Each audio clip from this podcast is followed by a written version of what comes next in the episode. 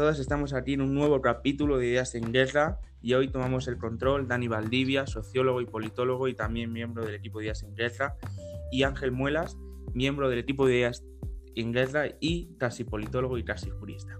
Vamos a analizar los resultados de las elecciones catalanas celebradas el pasado domingo. Unas elecciones que nos han dejado un escenario complejo, difícil y sobre todo muchos interrogantes sin una fácil respuesta. ¿Cuál es ¿Quién será el próximo presidente o presidenta del gobierno catalán? ¿Cuáles serán las posibles coaliciones? Son muchas las preguntas interrogantes que se abren ahora.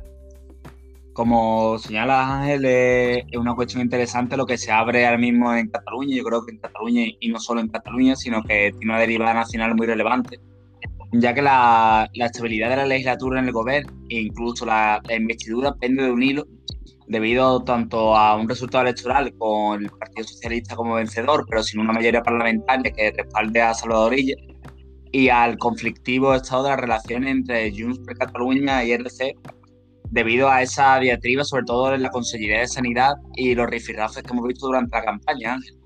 Yo creo que será muy relevante ver las estrategias que sigan los partidos políticos en la próxima semana de momento parece que la, propuesta de, de Republicano de gobernar con Junts y el apoyo de la CUP, y veremos si los comunes puede dejar a Salvador Reyes sin la posibilidad de presentarse a la investidura. Y yo creo, Ángel, que también será interesante ver cómo, cómo lo entiendes tú la, la relación del Partido Popular, Ciudadanos y Vox tras los comicios de Cataluña. Sí, yo creo que ahí hay una pregunta clave, Dani, y es que ¿qué ha pasado? O sea, ¿qué ha pasado en la derecha constitucional española para ese descalabro, para esa leche, ¿no? En el lenguaje de Albert Rivera, que ha fallado. Yo creo que, reflexionando un poco y leyendo una serie de artículos, yo creo que lo que ha fallado ha sido, sobre todo en el caso de Ciudadanos, ha sido como que ese discurso de regeneración con el que se presentaron hace unos años ya no sirve. Es decir, dar eh, alas al gobierno andaluz de Susana Díaz, a la Comunidad de Madrid, al Partido Popular, Murcia, a los pactos con la extrema derecha, rompes ahí, yo creo, ese discurso de regeneración. Entonces todos esos, todos esos votos eh, de regeneración, de un posible cambio, de un centro moderado, hay un trasvase a otras formaciones políticas yo creo que ahí el PSC se ha visto un poco pues favorecido. Y sobre todo también yo creo que el eje identitario, el eje identitario de polarización Mm, le ha ganado Vox. Es decir, cuando algunos dicen es que la, derecha española no sabe leer en clave territorial a España, yo digo, bueno, no sabe leerlo, creo que el Partido Popular y Ciudadano, pero Vox ha sabido jugar y ha sabido llevarse, digamos, la tajada, la tajada grande de la derecha. Y, es verdad que Vox no lidera el bloque de la derecha, la, la, derecha catalana en el Parlamento está liderada por Junts, pero esa extrema derecha españolista rancia creo que es el principal problema y el principal escollo.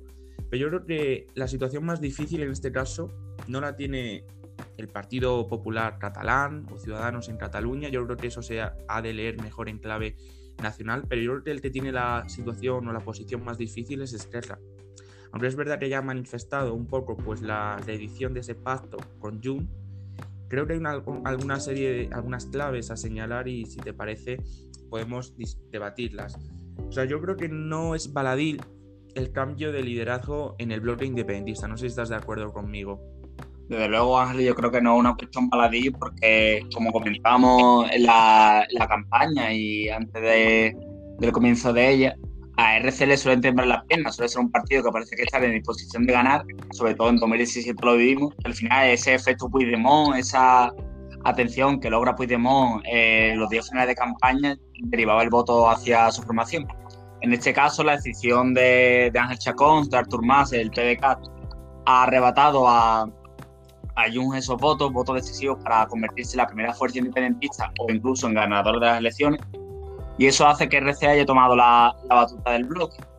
Y como tú señalas, creo que RC tiene una posición compleja porque creo que tome la decisión que tome, ya sea volver a gobernar con Junts, esta vez bajo el liderazgo suyo, o intentar un tripartito, ya sea con comunes y PSC de apoyo externo o con el PSC en el gobierno, creo claro que en esas dos decisiones le, perjudicará a corto o medio plazo. No sé cómo lo verás tú. Sí, estoy de acuerdo. En, lo del PDK, yo creo que el PDK no ha conseguido representación parlamentaria, pero ha conseguido por ahora, yo creo, que Laura Borràs no sea la próxima presidenta del gobierno catalán. Eso está claro. Y, también lo de el pacto independentista, claro, es que lo decíamos, hay un cambio de liderazgo, entonces, claro, se necesita la, la, la abstención de la CUP y la CUP ya hizo, o ya provocó en 2017 que Artur Mas pasase a los anales de la historia. Entonces, en ese sentido, ¿qué incentivos puede tener Jung? Si la CUP beta por el futuro, por, debido al futuro judicial que tiene su candidata Laura Borràs, la beta para que forme parte, para ser una futura vicepresidenta del gobierno y además eh, sin presidir, sin liderar ese blog independentista, hasta qué punto Jun se ve motivado para decir, bueno, pues vamos a reeditar un nuevo gobierno independentista. Si es verdad es la primera, yo creo, voluntad de Esquerra, eh, ese gobierno independentista, como ya lo han manifestado, ese veto al PSC, que es un poco inentendible en algunos momentos, sobre todo cuando Esquerra Pere Aragonés dice, bueno, vamos a retomar la mesa de diálogo. Estoy abierto a, retomar la mesa de diálogo a la vez que vetas al PSC miembro de la mesa de diálogo. Entonces es un poco complejo, pero señalaba yo creo una cosa importante y es un posible gobierno de, izquierdas. Y yo creo que ahí el que tiene el papel fundamental y la que ha sabido mantenerse en ese sentido de diferenciación del PSC y Esquerra ha sido en Común Podem. O sea, creo que en mi opinión en Común Podem ha hecho al menos una entre comillas, buena campaña porque al menos ha salvado los trastos, ¿no? Entonces, se habla de una vía amplia, ¿no? De introducir en el bloque independentista el Común Podem y yo creo que el Común Podem se equivocaría si, si toma ese discurso. Creo que el Común Podem tiene que mostrar que lo pone toda una carta y que esa carta es el gobierno de izquierdas. Sí, al final lo que estamos viendo con, los comunes, con Jessica Albiach, que yo creo que ha sido una de las grandes revelaciones de la campaña electoral, con un desempeño fantástico y con un discurso, a mi modo de ver, muy interesante para entender la, la narrativa catalana de los últimos tiempos. Yo creo que intenta mostrarse como bisagra de, del progresismo, ¿no? Una posición complicada de tratar de poner de acuerdo a PSC y RC en una situación muy conflictiva entre ambos partidos pero por lo que estamos viendo, la apuesta de los comunes es clara. Ellos no quieren formar parte de, ese gobierno independentista con un seco de izquierda al incorporar a la CUB de los comunes, sino que quieren ser ese, ese pacto, esa bisagra entre PSC y RC. Si lo logran, yo creo que sería una buena noticia. No solo para Cataluña, sino para todo el país, pero creo que la situación de, de los comunes es complicada. Claro, yo ahí veo una idea clave, es la idea de la transversalidad, es decir, en esa política de bloques que hablábamos en otros artículos y demás del proyecto, eh, creo que en un Podem es como el que tiene la llave para esa transversalidad, es decir, para unir, digamos, al bloque independentista, más bien para unir al bloque, el bloque de izquierdas, y creo que, es clave. Y hablabas tú de, del eco, ¿no? De, cómo esto se puede leer en una lectura o en un análisis nacional a nivel más general. Entonces, mmm, ¿Cómo puede, o sea, cómo crees que puede afectar todo esto o este resultado electoral, eh, ese eco que va a tener en Madrid? Es verdad que no me gusta a mí mucho la disyuntiva Madrid-Barcelona, pero bueno, yo creo que ha reforzado un poco, ¿no? Al menos a corto plazo, la coalición. Es decir, los dos partidos que fueron parte del gobierno a nivel nacional salen contentos, salen reforzados, entonces satisfecho, pero claro, a largo plazo han ganado, en Común poder mantiene sus ocho diputados, el PSC líder en votos sin escaño que no se alcanzaba desde hace 18 años con Pascual Maragall. Pero claro, no van. Mm, es difícil ¿no? determinar que esa victoria en votos sin escaño les dé la Generalitat eh, al PSC, ¿no? Es una situación, Ángel, comprometida, yo creo, porque estamos en un punto con, con un PSC que también hay que comentar que ha tenido una situación más cercana al Partido Socialista de lo que habitualmente veíamos. Normalmente el PSC era como el Partido Socialista, pero más orientado a una visión nacionalista. Y en los últimos tiempos, sobre todo en esta elección, hemos visto a un PSC que al final ha sido el PSOE en Cataluña. Creo que es un punto relevante. Sí, yo creo que ahí está, eh, que es clave lo que acabas de decir, y yo creo que más clave incluso es lo que, lo que respondía IZ. Leía ayer un artículo que le preguntaban a IZ que, que si ya será presidente, y él decía, la clave no es si ya será presidente, sino cuándo será presidente. Yo creo que no tenemos, tenemos, no tenemos que olvidar, o tenemos que tener en cuenta más bien, que una legislatura es de cara a cuatro años, y que puede haber sorpresas, y que puede, digamos, ver un pacto postelectoral o, que a corto plazo puede verse como una respuesta fácil un gobierno independentista, pero cuidado porque a lo mejor no está escrito en piedra, es decir, puede haber movimientos y, puede cambiar, incluso puede haber indultos, puede haber muchos cambios a lo largo de la legislatura, entonces yo creo que, que, hay muchas puertas abiertas. ¿no? Ángel, como tú señalas, tenemos que recordar que estamos en un modelo parlamentario donde el Parlamento siempre tiene la potestad de quitar y poner presidentes, como ya vimos en, el Congreso de los Diputados con Manuel Rajoy, en la moción de censura de Pedro Sánchez. Y eso es una baza que RC, incluso aunque ahora empieza a gobernar con, con Junts y la CUP, veremos qué hacen los comunes, siempre tendrá la carta de decir, bueno, en algún momento en el que me exijáis demasiadas políticas de derecha o, recortes o cualquier historia, tener la posibilidad de decir, bueno, pues me voy con los comunes, me voy con el PSC y formo una mayoría de gobierno alternativos.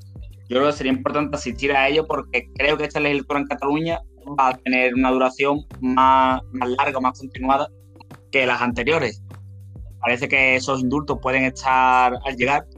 Y ya no solo los indultos, sino que al fin y al cabo el conflicto, como vemos en la participación, aunque también influye el tiempo y la situación pandémica, creo que la situación en Cataluña se está desinflamando y que el proceso poco a poco está perdiendo esa capacidad de movilizar a la sociedad catalana que tenía hace 3, 4, 5 años.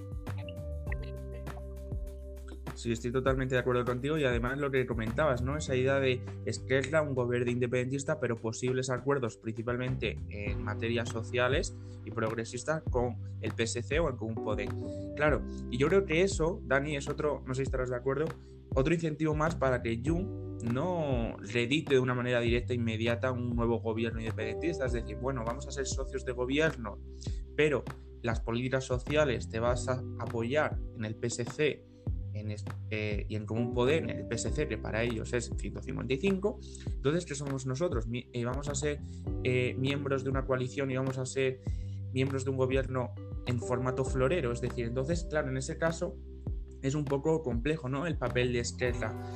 No, o sea, la estrategia o la idea de un gobierno minoritario, Pere Aragonés no la descarta, pero claro, yo creo que es complejo y que hay muchas aristas en ese sentido. Sí, es que al final yo creo que la situación en Cataluña estamos en un escenario de, falsa, por así decirlo, estabilidad, porque al fin y al cabo los nuevos movimientos importantes dentro de los bloques, hemos visto como el PSC ha ocupado el rol principal dentro del bloque constitucionalista o unionista, y, y RC ha ocupado el, el punto principal del bloque independentista, pero una situación que que estaba como congelada, como parada, como esos clivajes nacionales tan fuertes que todavía se mantienen en Cataluña, pero que en cierta forma yo creo que tarde o temprano, y esperemos que sea RC pronto quien lo lleve a cabo, rompa con esta dinámica que al fin y al cabo debilita a Cataluña, debilita a España y hace que no podamos hablar de medidas sociales, de medidas económicas, sino que nos centremos en esa cuestión nacional de manera continua y constante,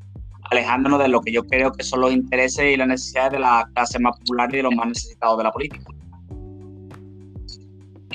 Sí, estoy de acuerdo contigo en el sentido de que es necesario poner la cuestión social eh, encima de la mesa y yo creo que en ese sentido se ha visto como el PSC ha vuelto a recuperar ese cinturón rojo que rodea Barcelona, eh, la área metropolitana, pero también creo que hay otros datos a señalar y es el bloque independentista ha superado el 50% de los votos, un resultado que creo que no había alcanzado hasta la fecha, entonces estamos ante el Parlamento más, más con más formaciones de izquierdas, con un bloque independentista fuerte, sale reforzado, eso no lo podemos negar en ese sentido, pero también creo que el auge de la extrema derecha, o sea, mm, el recuperemos Cataluña de Abascal y Garriga y los suyos, creo que hace un flaco favor a esa necesidad de diálogo, de encuentro y de acuerdo ¿no? entre, entre el conjunto de españoles. Sí, el problema que tenemos con, con Vox, Ángel, yo creo que tú lo has comentado al principio tratando el tema del PP y su dificultad para elaborar una política nacional. Y yo creo que con Vox, estoy de acuerdo contigo, ocurre al revés.